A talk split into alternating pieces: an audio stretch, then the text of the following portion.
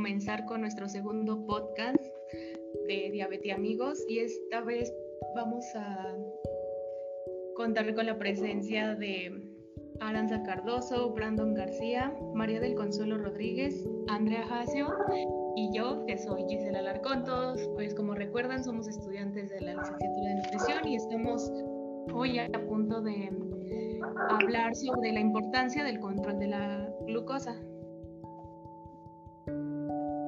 Hola, hola, ¿cómo están? Pues como dice mi compañera Gris, Giselle, el día de hoy les vamos a hablar sobre la importancia del control glucémico en personas que viven con diabetes tipo 2 y nosotros a lo largo de la carrera hemos visto que las personas que padecen diabetes en promedio deberían medirse la glucosa al día menos a, a seis veces. ¿Por qué? Porque es muy importante conocer los niveles de, de glucosa para posteriormente iniciar con el tratamiento, ya sea si se presentan hipoglucemias o hiperglucemias.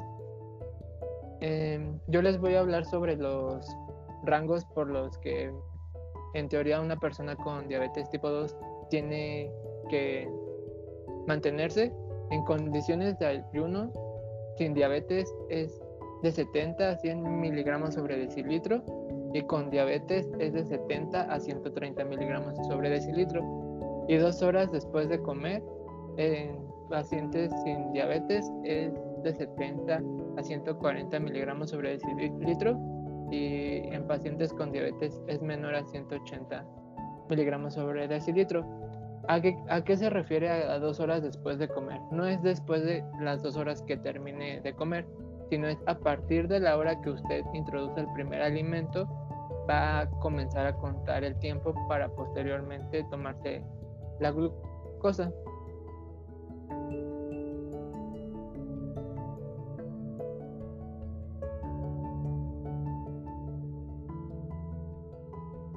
De igual manera, recordemos que pues es de suma importancia estar midiendo nuestros niveles de glucosa y más si tendemos a padecer la enfermedad, ¿no?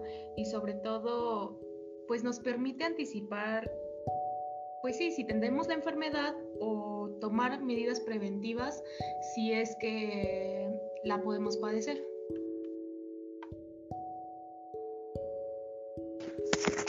Eh, yo les voy a comentar un punto importante que eh, es la importancia del, control glucémico y cómo nos ayuda a disminuir el riesgo cardiovascular. Eh, bueno, como bien saben, la diabetes es con un incremento del riesgo de presentar enfermedades este, vasculares y cardíacas, sobre todo la llamada muy famosa aterosclerosis eh, bueno, en esta se ha visto que el aumento de riesgo y la evidencia eh, con, con sujetos con tolerancia a la glucosa es mucho mayor, eh, se da de dos a cinco veces más frecuente en la población diabética y no controlada. Eh, por ende es importante que haya un buen control de la glucemia bueno, los principales es que eh, los LDL se mantengan eh, menor a 100 miligramos sobre decilitro y eh, que el colesterol total sea menor a 175 miligramos sobre decilitro y, que haya un buen un buen control en, en las dietas, bueno, en las dietas que se consumen regularmente.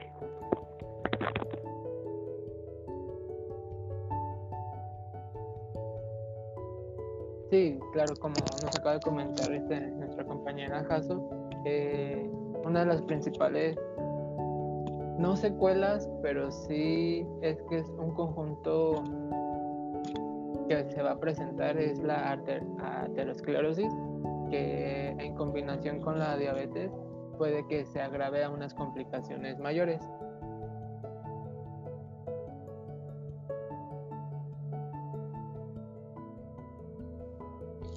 Bueno, otro de los puntos que también se tiene que mencionar es pues, la salud cerebrovascular de estos pacientes.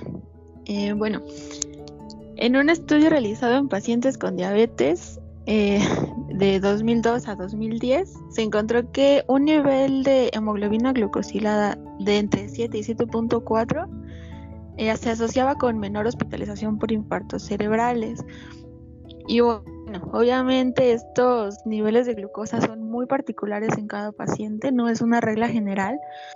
Lo que se encontró en este estudio pues fue una asociación simplemente, sin embargo, eh, para poder establecer un valor de hemoglobina glucosilada se tienen que recomendar, se tienen que ver muchos factores, ¿no? Por ejemplo, la duración de la enfermedad, si el paciente ya tiene muchos años con la diabetes, eh, más de 12 años en general ya se considera de larga duración. Sobre todo también considerar la esperanza de vida de este paciente. Por ejemplo, si es, eh, ya se considera que es breve o si ya, por ejemplo, un niño que apenas desgraciadamente estaría empezando con diabetes, su esperanza de vida se consideraría larga, entonces a ella se tendría que tomar otro valor de, hemoglobina glucosilada. Eh, también si tiene comorbilidades, si ya tiene eh, problemas cardíacos o si ya empezó con hipertensión, son muchos los factores que se tienen que revisar para poder establecer un nivel óptimo. Por eso tiene que ser individual y siempre se tiene que eh, revisar con, su médico, con el nutriólogo y con todos los eh, profesionales de la salud que se esté, con el que con los que se esté atendiendo en ese momento. Sí, o sea, no, no puede ser algo súper general. Aquí podemos mencionar algunas cosas, sin embargo, siempre tengan en cuenta que siempre se tienen que, que tomar, eh, pues preguntarle a su profesional de salud. Sí, claro, y como lo comentaste, Consuelo, desafortunadamente la mayoría de los profesionales de la salud generaliza todo a todos los pacientes y el trato no se le da específicamente o individualizado como, como debería hacerlo. Y esto es un aspecto que queremos abarcar en otro podcast. Igual si les gustaría que habláramos al respecto del tema, con mucho gusto lo hacemos.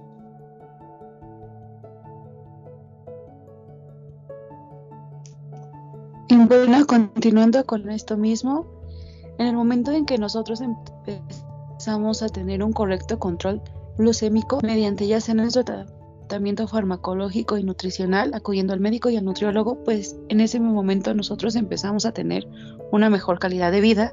Y esto quiere decir que el riesgo de desarrollar una enfermedad secundaria, como lo son las neuropatías, problemas de visión, pie diabético, las enfermedades renales, esto disminuye, disminuimos este riesgo, ya que aumenta nuestra calidad y esperanza de vida.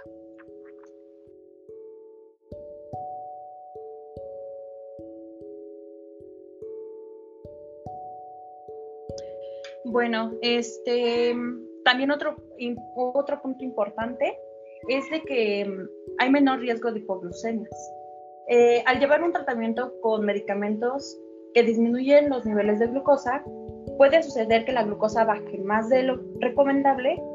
Por ello mismo es importante realizar un buen monitoreo y seguir el tratamiento con medicamentos y, mm, y con tu médico y nutriólogo.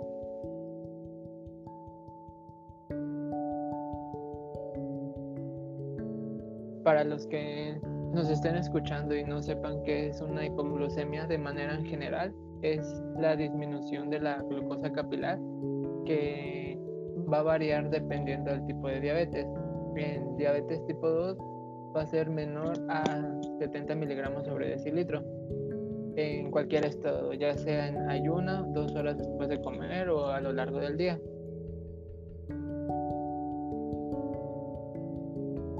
Bueno, y bueno, haciendo referencia a, cómo puedes saber si tu diabetes está descontrolada, bueno, que estos son algunos factores que, que se pueden ver si tu diabetes no, tienes un buen control de tu diabetes. Eh, si no tomas los medicamentos eh, que ya han sido prescritos por tu médico, eh, no sigues tu plan de alimentación, sigues, bueno, no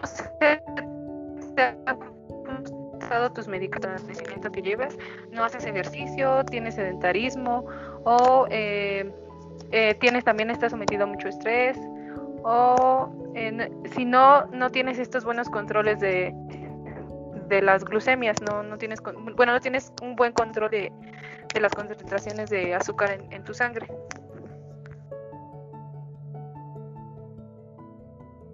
Igual como lo mencionamos al principio, el control de la glucosa se va a hacer a través de un glucómetro.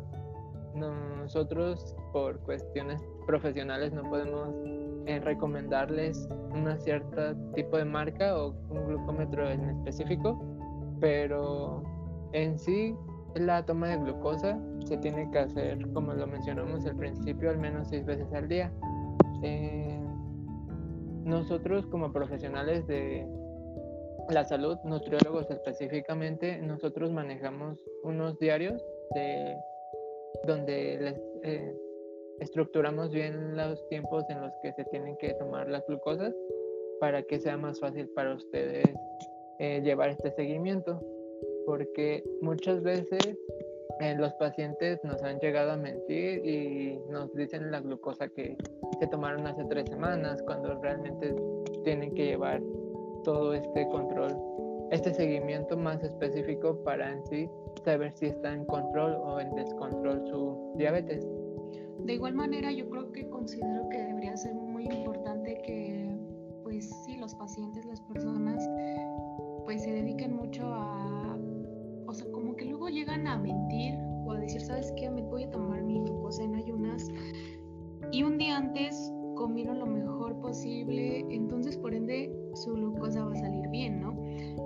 Pero lo hacen porque saben que al día siguiente van a realizarse su prueba, ¿no? Yo creo que hay que ser lo más sinceros posibles para así poder, pues sí, detectar bien a, tiempo. Igual, o sea, sabemos que es muy invasivo estarte picando varias veces al día, pero desafortunadamente eh, no hay un correcto forma al educar a los pacientes y se pican como ellos entienden. Si nosotros lo hemos hecho en prácticas y nos hemos picado el dedo y en donde deberías de picarte realmente no duele. Y sabemos que igual por cuestiones económicas o, o factores externos, la, el estarte comprando estas tiras reactivas o, o el glucómetro es un egreso extra a la economía. Hay algunos seguros médicos que últimamente se han puesto las pilas con diabetes y les proporcionan este equipo a los pacientes y ya no les genera un, un costo extra para ellos. Pero de igual forma, siento que desde, o a ustedes no sé si les pasó compañeras, que cuando éramos chiquitos nuestra mamá nos decía, si no comes te vamos a inyectar, si no comes te voy a llevar al doctor. Y esto también nos ha generado a lo largo del tiempo tener miedo a las inyecciones o a las agujas específicamente, pero realmente si se hace de la forma correcta no, no, no tiene por qué presentar algún tipo de dolor o ardor.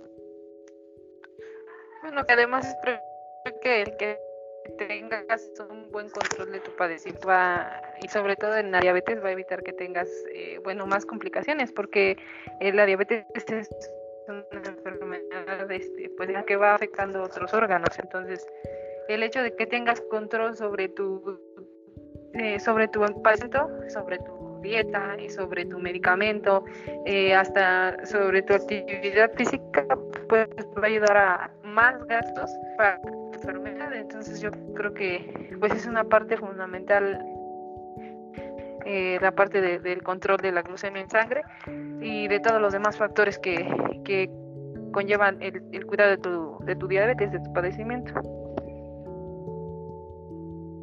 De igual manera, este, considero que pues vivimos realmente en un mundo obesogénico en donde mucho porcentaje de los alimentos que normalmente se consumen contienen azúcar. Considero que todavía es doblemente más importante realizarnos, pues sí, un chequeo de glucosa.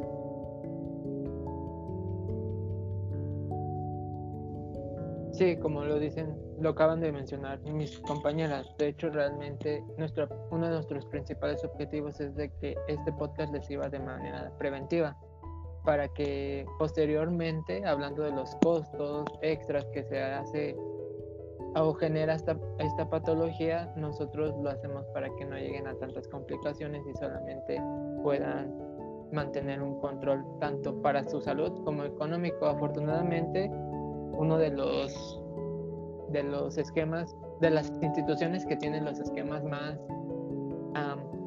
completos de la diabetes es el ISTE y si usted es afiliado a esta asociación puede ir a, que lo refieran a interconsulta nutricia o igual a consulta médica. Exacto, y pues creo que el fin no es que la gente se espante o cosas así, ¿no? Por ejemplo, de inmediato te detectan que tienes niveles altos de glucosa, paciente se espanta o piensa lo peor. Y yo creo que tener un buen, detectar a tiempo disminuye tanto el riesgo de, muchas complicaciones.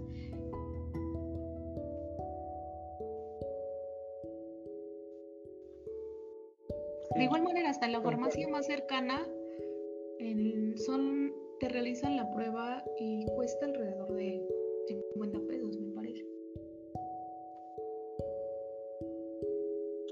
Sí, bueno, pues...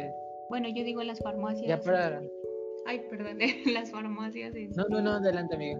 Que son muy, bueno, muy, este, que se suenan mucho, ¿no? Luego la escuchado ahí. Sí, pero igualmente tienes que, tenemos que revisar pues si realmente el glucómetro que están utilizando es, es bueno o está calibrado o por igual que es muy muy frecuente utilizado pues de que presente rangos que realmente el paciente no, no maneja pero igual si tiene la posibilidad económica de comprarse un glucómetro adelante